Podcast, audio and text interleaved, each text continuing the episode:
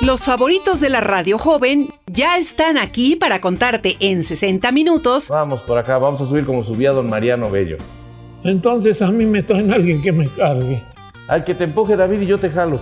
Yo ya no puedo. Lo que no sabías de las calles poblanas. Hola, doctor. Hola, Ricardo. Carlos López, bienvenido. Quédate porque comenzamos con las verdades de López y Menéndez. Este cuadro está padrísimo. Ah, es un espejo.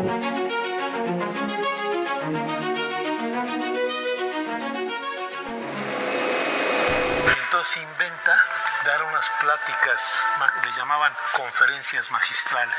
Y entonces empieza a traer a un chorro de políticos destacados mexicanos, a Miguel León Portilla, a que dieran una cátedra. Y López Portillo vino dos semanas todos los días, de lunes a viernes se daban las charlas magistrales, se sentaba López Portillo ahí, y mientras admiraba y admiraba. Y estaban haciendo planes, Palú se dio cuenta ¿Qué querían hacer? ¿A llevársela a dónde? querían robar.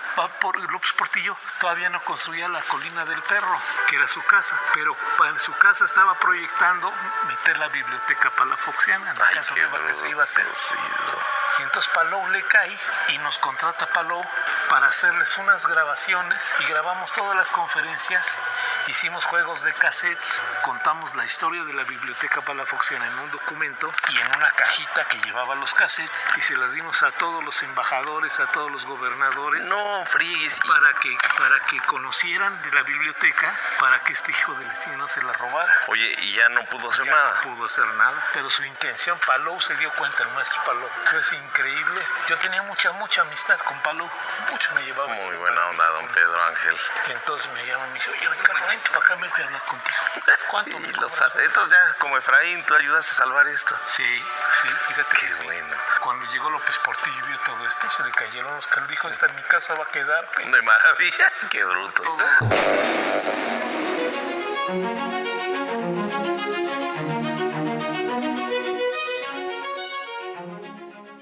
Oye, Ricardo, los datos que nos diste hace rato de la Casa de Aldeán fueron maravillosos. Son interesantes, pero estar en esta biblioteca palafoxiana verdaderamente es una maravilla.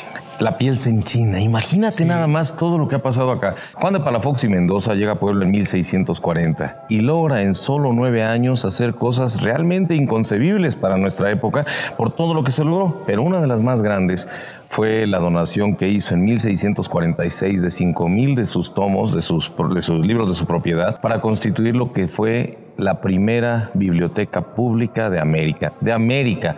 Antes que cualquier otra estructura educativa y de difusión, Puebla tuvo su primera biblioteca pública. Podemos hablar de todas las capitales de los países de este continente americano y ninguna, ninguna tuvo una biblioteca como esta. Y que sigue siendo un referente a nivel mundial, por eso es ahora también parte de la memoria histórica del mundo. Es una biblioteca con más de tres siglos en el mismo lugar, que ha ido incrementando su acervo de 5 mil hasta 46 mil libros. Y hay que decir por qué. Tú sabes que cuando en 1776 y se cumple en el 77 se expulsa a los jesuitas, muchas de sus bibliotecas fueron resguardadas por esta biblioteca palafoxiana. Y, y hay una frase que me encantaría de Juan de Palafox y Mendoza, una, pues parece un poema, pero a mí me encanta eso. Y es a donde él menciona, el que se halla en un beneficio sin libros, se halla en una soledad sin consuelo, en un monte sin compañía, en un camino sin báculo, en unas tinieblas sin guía. Eso me ha puesto en deseo de dejar la librería que he juntado desde que sirvo a vuestra majestad, que ya es de las mayores que yo he visto en España. Es accesoria a estas casas episcopales y empieza y en forma pública y tal que pueda ser útil a todo género de profesiones y personas. Y esto fue el 6 de septiembre de 1646. Ya vamos a celebrar ese aniversario. Sí, fíjate que sí. Sí, a, a mí lo que me llama mucho la atención es que algunas personas piensan que cuando se funde esta biblioteca ya estaba así. Ah, no, claro que no. No. Eso fue hasta el siglo XVIII. No, eso es.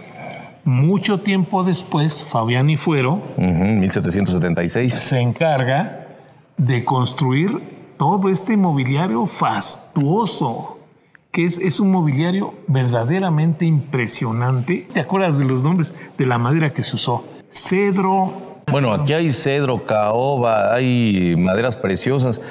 que tuvieron mira, que venir del sureste. Ayacahuite, Ajá. polocote y Y cedro. cedro.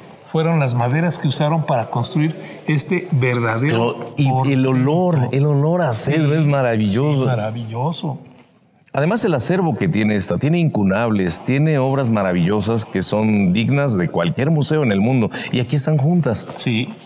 La Biblioteca Palafoxiana, la primera biblioteca pública de América y que sigue en funciones. Y como esta, muchísimas cosas más ahí en este antiguo colegio de San Juan.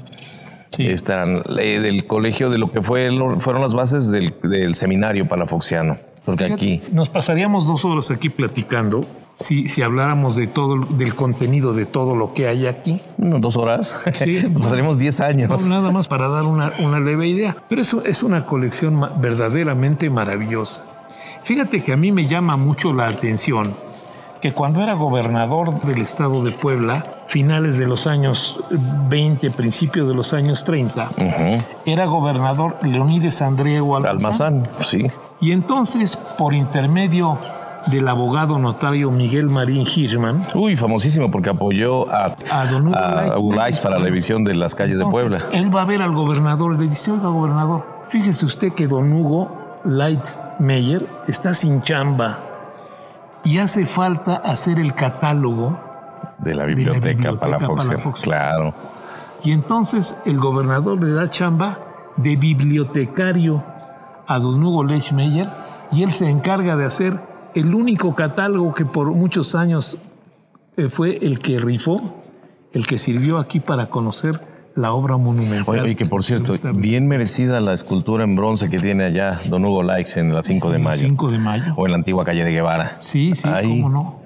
Más que merecido. Y él sí fue bibliotecario aquí, poco antes de tenerse que ir, desgraciadamente, de regreso a Alemania. Se, se tiene que regresar, se tiene que regresar cuando, Engañado. cuando, cuando ya está la Segunda Guerra Mundial, regresa a vivir a Alemania y le ponía en sus cartas a- al licenciado Marín Hirschman, le escribía y le decía, lamentablemente no puedo regresar a mi país del sol. Solo regresó para ser enterrado junto a su madre en el Panteón francés. Sí. Soy muy amigo de Tarsi Marín, la nieta del licenciado Marín, y los documentos originales de Hugo Laix ya los pude ver. Ah, mira, qué maravilla. Eh, y eso es Fíjate cierto. que es un privilegio. Sí, sí, es un privilegio el poder hablar con estas, esta dama y que me permitiera ver todo lo original y además la primera edición de Las calles de Puebla de 1934 publicada en el 37. Pues así estamos. Tres niveles de, de madera. No, no, esto es una maravilla. Cualquier, como dijimos al principio, cualquier museo, cualquier ciudad quisiera tener esto como única atracción de su ciudad. Y para nosotros es una de miles en la ciudad de Puebla de Los Ángeles. Oye, mira el piso. Te voy a hacer una historia de este piso que tiene que ver con la catedral. Si tú vas a la catedral de Puebla, vas a ver que en las esquinas está este mismo piso.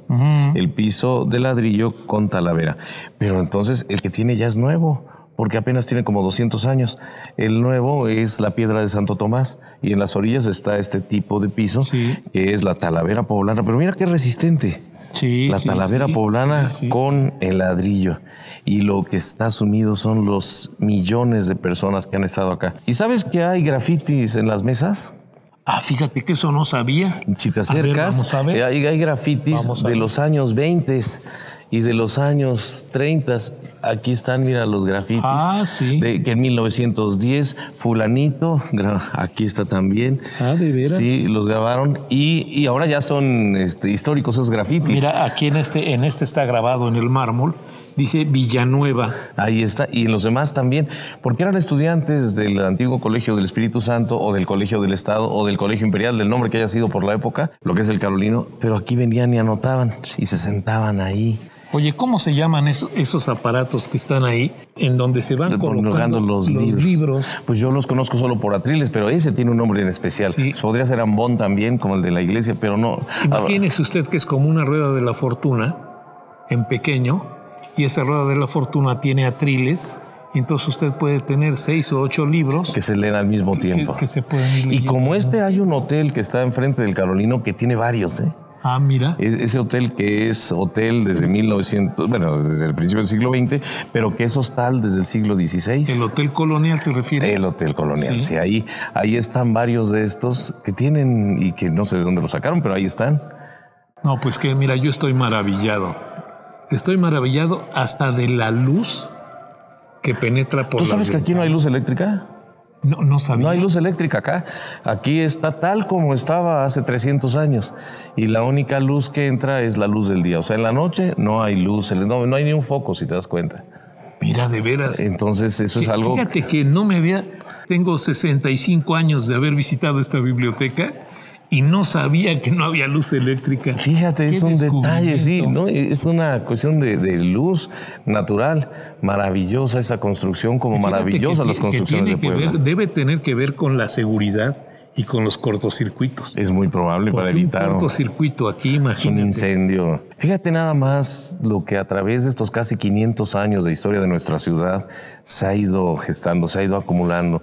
Edificios hermosos, es- eh, bibliotecas como esta, eh, edificios religiosos. Puebla es un museo vivo que vale la pena visitar. Yo no me canso, ¿eh? Claro, Yo tengo en el centro histórico 102 años. claro. Por mi abuelo, por mi papá y claro, por mí. Claro, Y salir cada día es descubrir algo nuevo. claro. Y ver esto es, es emocionante. Y compartirlo con quienes nos escuchan. Claro. Ricardo, que vengan a conocerlo, pero no que vengan como, ah, ya pasé como, No, no. como cuando se visita Europa, una ciudad. ¿Qué te tocó hoy? No sé, me tocó París, ¿qué viste? Nada, pero ya voy ahorita para Múnich. O sea, aquí en Puebla, me lo dijo el director del Museo Británico, que vino de visita y tuve el honor de ser su, su anfitrión.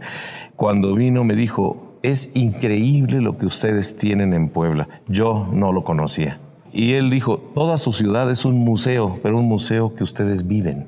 Como hemos dicho, Carlos, pocas ciudades en el mundo pueden presumir la cantidad de tesoros que tenemos en la ciudad de Puebla. Es maravilloso. Pocas, pocas. Pocas. Y con ver los detalles, te imaginas lo que pensó quien lo hizo, los tallados, sí. el amor, los libros, el arte. Esa es nuestra Puebla de Los Ángeles, esta es nuestra ciudad. Es un detalle de, de una ciudad que tiene su nombre dándole un homenaje a Puebla, A ver. Los Ángeles, California. Ah, mira. Los Ángeles, California fueron fundados como la Villa de Los Ángeles en 1758 por poblanos. Y esos poblanos vieron un lugar tan hermoso, no parecido porque es, es costa, pero un lugar tan hermoso que quisieron nombrarla la Villa de Los Ángeles en honor a la ciudad de Los Ángeles, a la Puebla de Los Ángeles. De tal manera que Los Ángeles, California se llama Los Ángeles en honor a Puebla. Bueno, Carlos, no nos queda más que invitar a usted que escucha, a usted que nos hace el honor de escuchar, para que se tome un tiempecito y venga a visitar esta maravillosa biblioteca palafoxiana. Pero venga usted con su familia y pase usted un rato agradabilísimo descubriendo todas estas maravillas. Y si tienen la suerte de al venir a descubrir estas maravillas, oír a la orquesta que estaba hace un momento allá Ah, abajo, no.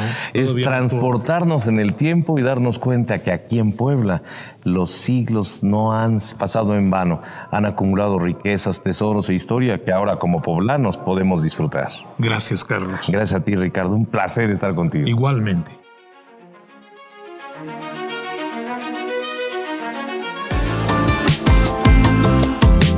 Lo creas o no, Tengo 65 años de haber visitado esta biblioteca y no sabía que no había luz eléctrica. tú también has pasado por ahí. Nos escuchamos en la próxima emisión con más verdades de Puebla. Esto fue Entre López y Menéndez. Todo lo que se ve aquí, Ricardo, es un atentado contra el azúcar, pero delicioso. Esta fue una producción del Sistema Estatal de Telecomunicaciones, SET Radio, Derechos Reservados.